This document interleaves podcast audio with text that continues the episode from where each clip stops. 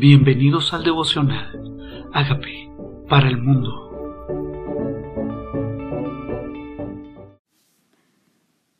Ruth capítulo 1. Ruth y Noemí. Aconteció en los días que gobernaban los jueces que hubo gran un hambre en la tierra. Y un varón de Belén de Judá fue a morar en los campos de Moab, él y su mujer y sus dos hijos. El nombre de aquel varón fue Elimelech, el de su mujer Noemi y sus nombres, los nombres de sus hijos eran Maglón y, y Kelión, efrateos de Belén de Judá. Llegaron pues a los campos de Moab y se quedaron allí. Y murió Alimelech, marido de Noemi, y quedó ella con sus dos hijos, los cuales tomaron para sí mujeres moabitas. El nombre de una era Orfa y el nombre de la otra era Ruth. Habitaron allí unos diez años y murieron también los dos, Maclón y Kelión, quedando así la casa desamparada de dos hijos y de su marido, de sus dos hijos. Entonces se levantó con sus nueras y regresó de los campos de Moab, porque oyó en el campo de Moab que Jehová había visitado a su pueblo para darles pan. ¿Qué nos hace mover? ¿Cuáles son nuestras motivaciones para movernos de un lugar a otro? A este hombre lo hizo mover la necesidad de provisión para su familia. Se movió a Moab. Realmente Moab es cerca de Israel, pero ellos pertenecían a Belén Éfrata.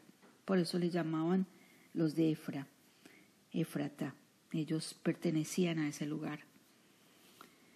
Tal vez nosotros pensamos, ¿por qué se murió su esposo? Ahora se mueren sus hijos. Porque hay cosas que van a ocurrir en la vida, como la muerte. Es algo de lo que nosotros tenemos no necesariamente que familiarizarnos o agradecer, pero saber que es el curso normal de la existencia.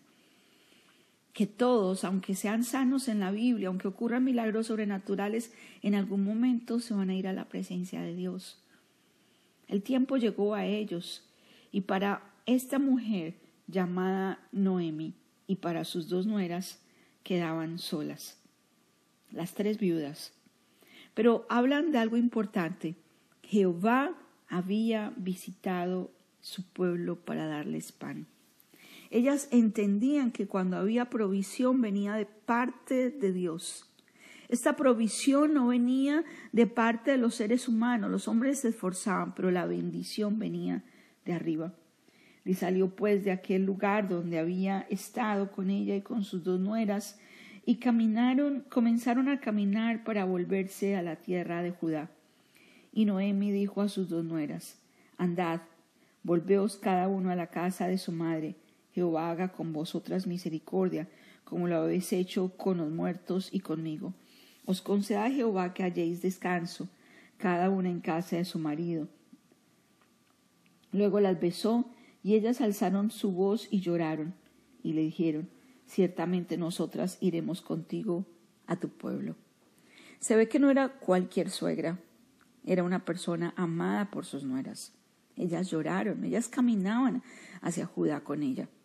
Era ella su motivador, era, ellas no conocían Israel, pero iban por su suegra, la amaban, caminaban con ella, lloraron al dejarla, lloraron. Parece que era un llanto fuerte porque alzaron su voz. Eran de era su suegra de gran valor para ellas. Ciertamente nosotras iremos contigo a tu pueblo, dijeron. Y Noemi respondió, Volveos, hijas mías, ¿para qué habéis de ir conmigo? Tengo yo más hijos en el vientre que puedan ser vuestros maridos. Volveos, hijos mías, hijas mías, e idos, porque yo ya soy vieja para tener marido. Y aunque dijese esperanza tengo, esta noche estuviese con marido, aun diese a los luz hijos, ¿habíais vosotros de esperaros hasta que fuesen grandes? ¿Habéis de quedaros sin casar por amor a ellos? No, hijas mías, que por amargura tengo yo que vosotras, pues, que la mano de Jehová ha salido contra mí. Pareciera la tradición que si se muere un, hermano, entonces el siguiente hermano debe casarse con la viuda. Pero ella no tenía opción de tenerle más hijos que pudieran casarse con ellas y por eso les hacía esta explicación. Era conforme a la tradición. No tienes este hijo, se murió, sigue el hermano. Pero ellas, ellas sabían que no iba a pasar. Ellas alzaron otra vez su voz y lloraron y Orfa besó a su suegra, mas Ruth se quedó con ella. Segunda vez que lloran. Segunda vez. Insiste su suegra y ellas vuelven a llorar. Pero Noemí dijo, y aquí tu cuñada se ha vuelto a su pueblo y a sus dioses. Vuélvete tú tras ella. Respondió Ruth, no me ruegues que te deje y me aparte de ti, porque a donde quiera que tú fueres iré yo, y donde quiera que vivieres viviré yo. Tu pueblo será mi pueblo, y tu Dios será mi Dios. Estas dos frases han sido famosas para los lectores de la Biblia. Es una identificación con una suegra, pero dicen, donde quiera que fueres, iré yo. Y lo más importante es, tu pueblo será mi pueblo y tu Dios mi Dios. Hubo una conversión en esta mujer llamada Ruth. Ella había visto en Noemi no simplemente una mujer seguramente cariñosa, protectora, que velaba por los intereses de ellas, era una mujer que no era egoísta porque no estaban pensando, sí, acompáñenme, es lo que deben hacer, es lo correcto. No, los motivaba a buscar su propio futuro. Pero Ruth dijo algo mucho más importante, dijo, tu Dios será mi Dios. ¿Qué había visto Ruth en Noemi? ¿Cuál era la relación que Noemi tenía con Dios? Que Ruth quiso tener lo mismo que tenía Noemi. Dijo, yo quiero eso que tú tienes. Y tal vez nosotros tenemos que vivir vidas que provoquen conocer al Dios que nosotros tenemos. Y que la gente diga, donde vayas voy tú. Yo también voy contigo. Voy donde tú vayas, voy. Te acompaño. ¿Cuáles son tus planes? ¿Cuál es tu visión? Que te vean tan convencida de hacia dónde te diriges, de quién es el Dios de tu vida, que otras personas quieran caminar contigo esa travesía, decirte, tu Dios yo también quiero esa relación. Yo también quiero tener lo que tú tienes y que tu Dios sea mi Dios. Y dice, donde tú murieres, moriré yo, y allí seré sepultada. Así me haga Jehová y aún me hallada, que solo la muerte hará separación entre nosotras dos. Dice, así me haga Jehová. Ya no creían los dioses de los moabitas, ahora creían Jehová. Dice, así me haga Jehová. Ese era el Dios de Noemi. Ella ahora creía que lo que Dios hacía con Noemi, Dios también podía responderle a ella, decir, Dios, que no me separes de esta suegra que me ha llevado a conocerte a ti. Que no me separes. ¿Qué influencia tenemos en los demás? ¿Qué tal si somos intencionales en esa influencia para llevar a la gente a amar lo que nosotros amamos, que es al Dios de nuestra vida?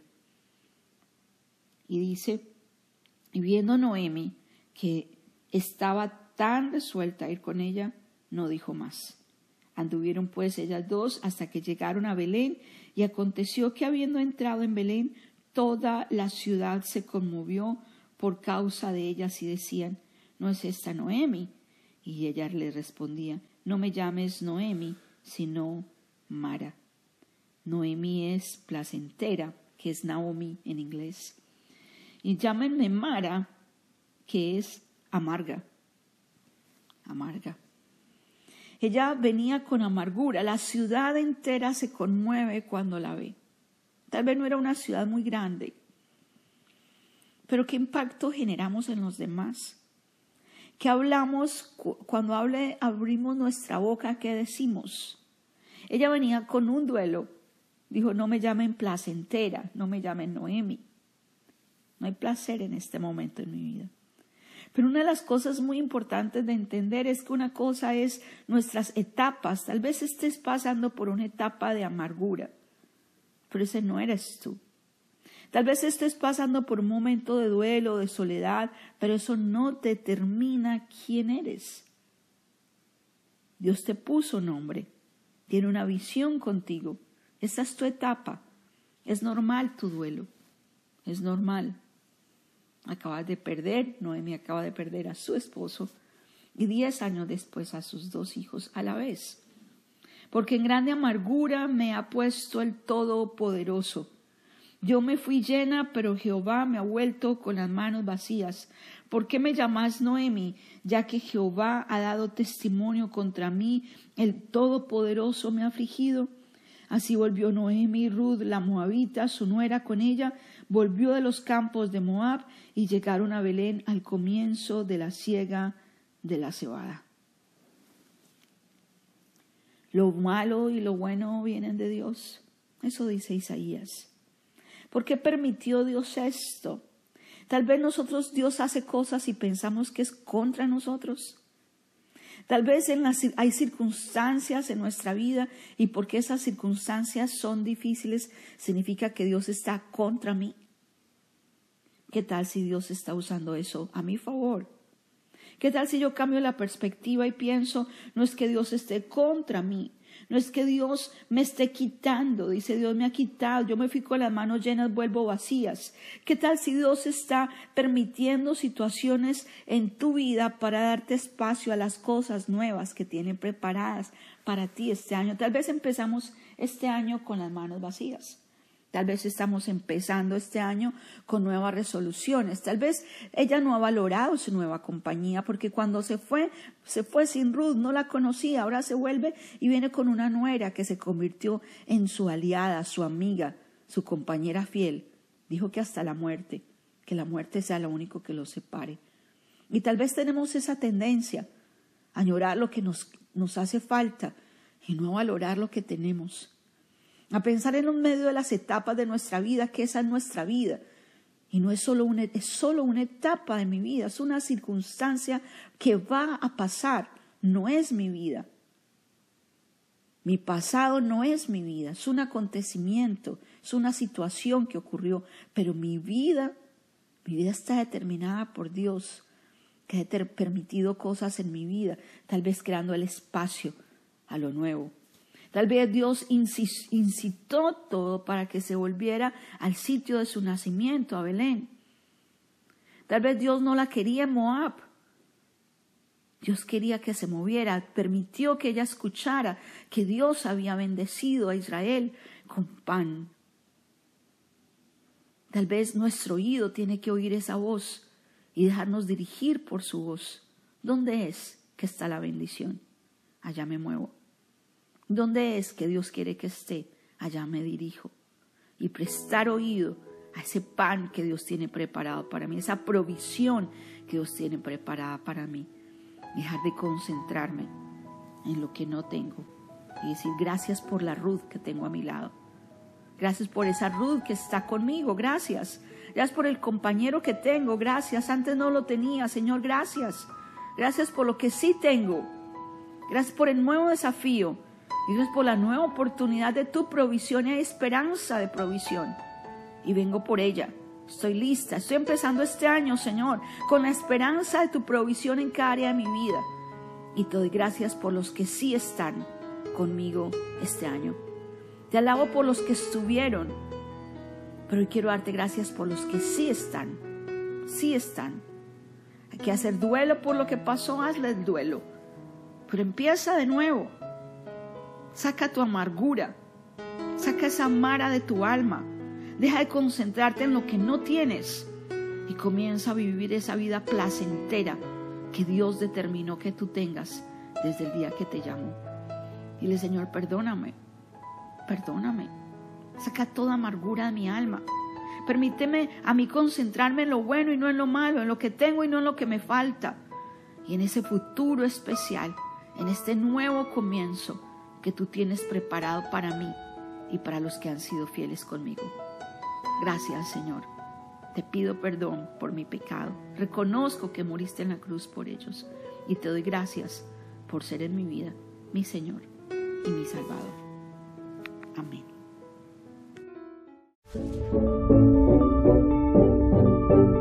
Hola amigos, queremos que usted sea parte de esta obra que estamos haciendo a través de Agape para el mundo y que este mensaje de Jesús llegue hasta la última de la tierra.